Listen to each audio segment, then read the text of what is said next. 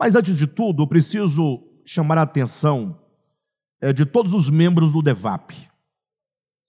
É, é uma palavra que serve para todos os cristãos, não somente membros do DEVAP, mas essa palavra eu dirijo diretamente a você, membro do ministério apostólico, de volta à palavra. É, veja bem, é, se eu não estiver enganado, nós estamos vivendo uma época, e isso é perceptível é, não somente no DEVAP, mas em várias igrejas, é o tempo mesmo que nós estamos vivendo. É, os cristãos, de uma maneira geral, tirando os debatedores de Bíblia, né, os estudiosos de teologia, a igreja, de uma maneira geral, me parece que não anda muito preocupada, ou não andam muito preocupados com a, a forma é, correta, o mais correta da doutrina. O que eu quero dizer com isso? É que, digamos assim, você que congrega no DEVAP, você está inserido dentro de um ministério que tem uma visão né, espiritual das Escrituras, que tem uma forma peculiar de ler a Escritura e de apresentar os seus principais temas, temas essenciais para a nossa salvação ou para o desenvolvimento da nossa salvação. E por que eu digo que às vezes eu percebo que não há uma preocupação com a forma da doutrina? Né? Ora, imagine você que você está inserido dentro de um ministério.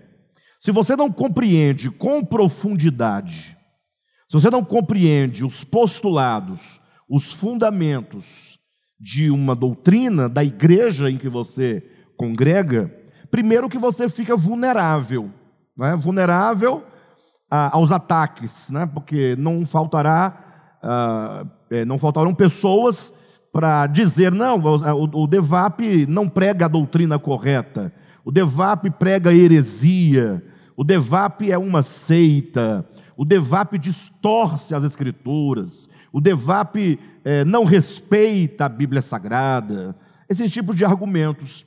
Então, um, um, um, cristão, membro do DEVAP, que não tem profundidade na Escritura e ouve comentários como estes, o que acontece com ele? Ele fica vulnerável a, a esse tipo de argumento, e o pior de tudo, entre a força da verdade pregada e a força do engano sendo, é, sendo ministrada, sendo pulverizada, me parece que na maioria das vezes o engano prevalece. A mentira ela é mais adornada, ela é mais lustrada, né? porque para que ela possa ganhar corações, ela tem que vir com as vestimentas, né? para que tenha uma boa recepção, ao passo que a verdade, por ser a verdade, ela não tem o que esconder e não tem por que atrair com outro mecanismo que não seja ela mesma. É, então a verdade sempre mais dura sempre mais difícil de ser, é, de ser crida, recebida no coração é, de fato e de verdade. Então, primeiramente, um cristão que participa de um ministério, no caso do EVAP, e não compreende a doutrina, essa pessoa fica, por um lado, vulnerável. Agora, é, digamos que fala, não, mas, é, mas eu acredito, eu acredito, e portanto estou aqui e não vou dar ouvidos para essas conversas. Mas é preciso pensar de modo sensato. Por que, que o membro do DEVAP precisa conhecer e compreender as doutrinas do ministério? E agora eu vou colocar uma situação que você pode ficar meio espantado, mas não se espante, se desperte. Né? E se a doutrina que o DEVAP estiver passando não for verdade? Você já pensou nisso? E se porventura o ensinamento do Devap for uma heresia, for um engano, alguém pode dizer: ah, mas tem essa possibilidade? Ora, da minha parte eu vou dizer sempre para vocês, porque eu, enquanto um cristão sincero e um pregador sincero, eu sempre vou pregar aquilo em que eu creio. E não é uma fé, uma fé na fé, não é? Eu tenho uma fé em Deus mas eu sou um estudante profundo das Escrituras. E não pense que eu sou um cristão é, com os olhos tapados. Eu escuto todos os tipos de discursos evangélicos, cristãos, é, judeu, messiânico, de ateu, eu escuto tudo, porque eu preciso ter um horizonte de todas as perspectivas, porque eu não posso ser alguém que crê cegamente numa coisa. Perfeito? Mas assim, mas é dever de todo membro do DEVAP, da Assembleia de Deus, da Batista, da IURD, da Deus e Amor, da, seja de onde for, é, é dever de cada cristão fazer a verificação das Escrituras, buscar os fundamentos, questionar. Questionar não é se rebelar, questionar não é duvidar, questionar é você fazer as perguntas necessárias e eficientes para que você possa compreender mais e mais o objeto da sua fé. Então é preciso que nós cristãos tenhamos é, responsabilidade com aquilo que nós cremos. Por isso que o DEVAP, ele acredita que o ministério da palavra pregada e ensinada é o carro-chefe da nossa vida cristã. Então o DEVAP gasta tempo com a palavra, estudando a palavra, lendo a palavra, chamando os membros da igreja para estudar a palavra, insistindo, porque nós queremos ter membros fortes, membros esclarecidos, porque quanto mais esclarecida for a sua fé, mais forte será a sua fé. Mais você vai ter a força necessária para prosseguir caminhando e não sermos alvos dos muitos ventos de doutrinas, e olha que são muitos ventos de doutrinas. Então, assim, é, a minha palavra para os membros do DEVAP é que nós, membro, sejamos responsáveis com a nossa fé. Porque se você sair do DEVAP e for para outro ministério, lá para onde você for, lá onde você estiver, você deverá conhecer com profundidade o tema, os assuntos, as doutrinas que são pregadas. Não é? E muito mais, além de conhecer as doutrinas, e há um grande risco no que diz respeito à doutrina, exatamente pelo modelo de teologia é, prevalecente no cristianismo é, no presente tempo. É, que tipo de, de teologia que existe?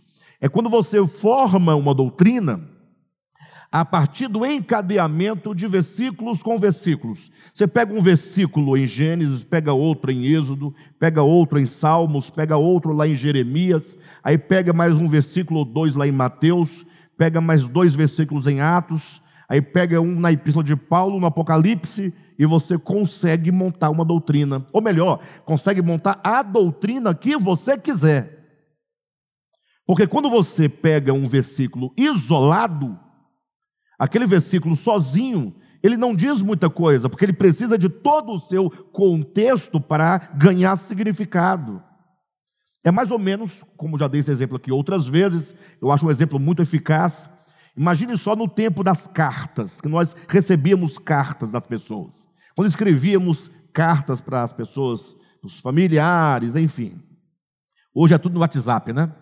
Mas imagine naquele tempo, vamos pensar no modelo das cartas, e que você recebesse uma carta de um parente seu, né, que você não via há muito tempo, que mora num lugar bem distante, ele te mandava ali uma carta de três, quatro, cinco folhas, páginas né, cinco laudas de carta escritas à mão.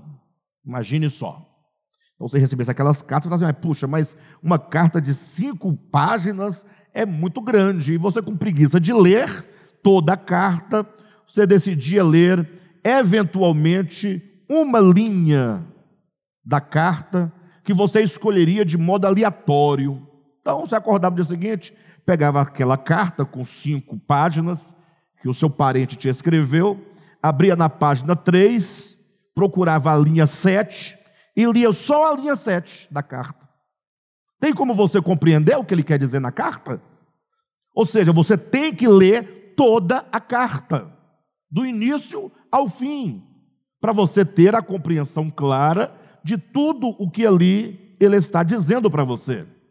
Então não podemos formar doutrina pegando versículos e somando a outros versículos de outros livros, de outros capítulos, de outros contextos, porque aí você consegue montar uma linha de raciocínio que parece, num primeiro momento, lógica, mas que se você submeter aquela doutrina que você concluiu no todo da Escritura, você vai observar que pode não haver muito fundamento naquela doutrina. A coisa mais, o exemplo mais prático é, são as muitas doutrinas que existem de modo diferente e de modo divergente nas muitas linhas denominacionais do cristianismo. Então não precisa você pegar, por exemplo, uma doutrina pentecostal e comparar com a, com a doutrina reformada do mesmo tema. Não precisa. Basta você ficar dentro né, do nicho pentecostal. Nicho com N, tá? Com N. Pode entender com L e não foi isso que eu disse. Perfeito? Você vai observar que uma igreja pentecostal ensina uma coisa de um jeito e uma outra linha pentecostal também, uma outra denominação, ensina o mesmo tema de modo diferente. Fala assim, puxa, eu vou crer em que, afinal? Quando você assiste programas de debate, nós temos uma rede, é, temos uma, uma rádio aí de São Paulo, eu não sei se é Rádio Aleluia, não tem um. Hã? É Melodia, é Rádio Melodia, muito bem. E, e, lá tem debate, parece que o dia quase inteiro tem debates lá. Eles têm uns programas de debates que vão pessoas, pastores de linhas diferentes para debater os assuntos. E também tem a TV é, HIT, salvo engano, que é também tem programas de debate também lá, que é o Vejam Só. Né? Aí você vai perceber o que? Pastores, cristãos, pessoas, irmãos em Cristo, como eu e como você, normalmente, debatendo ali os assuntos. Um acredita de um modo, o outro acredita de outro modo. E aí você, crente, não é teólogo, fica ali assistindo, você fala assim, puxa, e agora? Aí em que, que você vai acreditar? Sabe em quem? Sabe qual o critério? Você vai é, é, acreditar e vai fortalecer a sua fé e vai até mesmo dar por ganho o debate aquele debatedor que faz parte da sua linha de pensamento, que você já segue desde sempre. Ou seja, chega para um cristão e diz assim: você é, é, trin, é trinitarianista ou você é unicista? Ele talvez não saiba nem responder. Mas ele está numa igreja que tem um pensamento ou outro, não conhece a doutrina, não sabe o motivo, não sabe as questões, não sabe os fundamentos. Bem, então eu quero rogar a vocês, membros do DEVAP, em nome de Jesus, vamos estudar. Não é? Nós temos aqui toda quarta-feira lendo, estudando, explicando os fundamentos. Né? Os irmãos me mandam perguntas, eu respondo a todas elas. Né? Estamos aqui abertos para construirmos juntos o entendimento saudável das Escrituras, porque uma compreensão clara das Escrituras, uma compreensão adequada das Escrituras, determinam o nosso caminho, determinam o nosso viver cristão. Tá bom? Então fica aí essas palavras.